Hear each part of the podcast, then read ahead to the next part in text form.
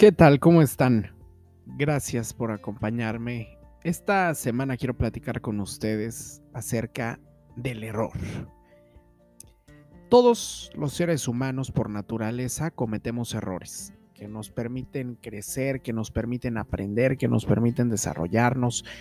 E incluso de esos errores eh, viene una palabra derivada que me causa mucho conflicto a mí, que es el fracaso. ¿Qué es el fracaso? Qué filosófico me escucho. ¿Qué es el fracaso? A ver, el fracaso está considerado, está definido para mucha gente como el peor momento y el punto de quiebre para un proyecto, una relación, una amistad, un plan que se tenía. Y aquí entra muy fuertemente. Aquí entra nuestra mente. Algo que teníamos pensado, solemos decir siempre. La vida no la tienes pensada. Ah, pero los proyectos sí. A mí me pasaba mucho cuando estuve como presidente de Canajo en Veracruz, que muchos proyectos no salían como yo esperaba porque no dependía de mí, dependía de terceras personas. Y me acuerdo muy bien una anécdota que quiero compartir con ustedes cuando organizábamos nuestras cumbres. Canahop siempre se destacó por tener una cumbre anual. Cada año nos tratábamos de mejorar. La primera tuvimos alrededor de tres ponentes y en la segunda recuerdo haber dicho vamos a darle a la gente la cumbre más grande de jóvenes en todo el país. Obviamente era una ambición, obviamente era una palabra de aliento para decirle a la gente, vamos a hacer lo mejor posible. Y en efecto, hicimos nuestra tarea, mandamos alrededor de 120 invitaciones a ponentes. Y yo siempre he dicho, y mis amigos lo saben, y gente que me conoce o que han escuchado alguna de mis pláticas, siempre los digo, inviten a 100 para que vayan 10. Bueno, pues aquí invitamos a 120 y llegaron solamente 12 personas que confirmaron su ponencia.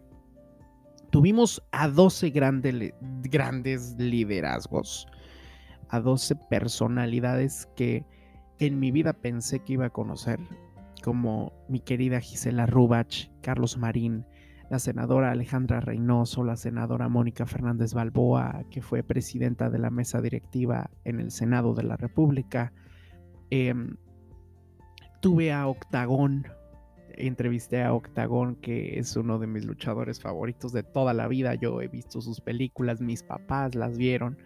En fin, tuvimos una serie de personalidades tan grandes, tan interesantes, que la verdad me encantó, me encantó y realmente hicimos una conexión todos esos ponentes y nuestra organización. Entonces, ahí me di cuenta que probablemente los planes de esa cumbre no eran como lo esperábamos y no salió como lo esperábamos. Salió mucho mejor. No esperábamos tantos ponentes, no esperábamos, no esperábamos, no esperábamos. Es la palabra, esperar. ¿Qué estamos esperando de la vida? Si nosotros no trabajamos, si nosotros no buscamos, pues nunca va a pasar. Por eso siempre decimos en Canahop y en mi, mi frase estelar, o una de mis frases estelares es siempre hacer que las cosas sucedan. Porque hay que hacer que las cosas sucedan. No va a pasar porque sí, por un deseo, por una ambición. No. Hay que hacer que pase. Y el fracaso, el fracaso es inevitable. Pero es inevitable, sin embargo, es posible esquivarlo o nada más tener un rasguño de fracaso. Eso no determina en lo absoluto, no determina en lo absoluto la forma en la que debemos ver al mundo. No tendría por qué. Y es por eso que yo te invito hoy a que veas el fracaso como una meta, como un, como un nuevo esquema de vida para poder lograr y poder hacer un nuevo planteamiento ante todos tus proyectos y sobre todo todos tus planes que tengas a largo, a mediano o a corto plazo.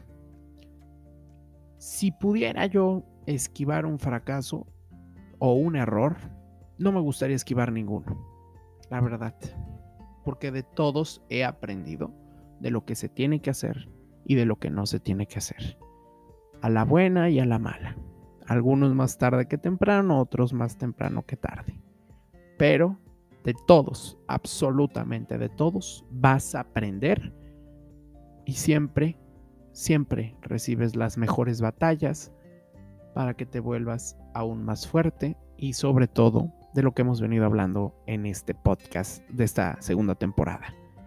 Te vuelvas muchísimo más, muchísimo más resiliente. Así que nos estamos escuchando aquí la próxima semana, el próximo domingo, con un episodio un poco más largo de lo normal, pero muy especial, que ya está grabado, pero que quiero que lo escuches este domingo, 23 de octubre, que además de todo es mi cumpleaños. Entonces, nos escuchamos aquí la próxima semana en Super Joven. Yo soy Ángel Ramírez.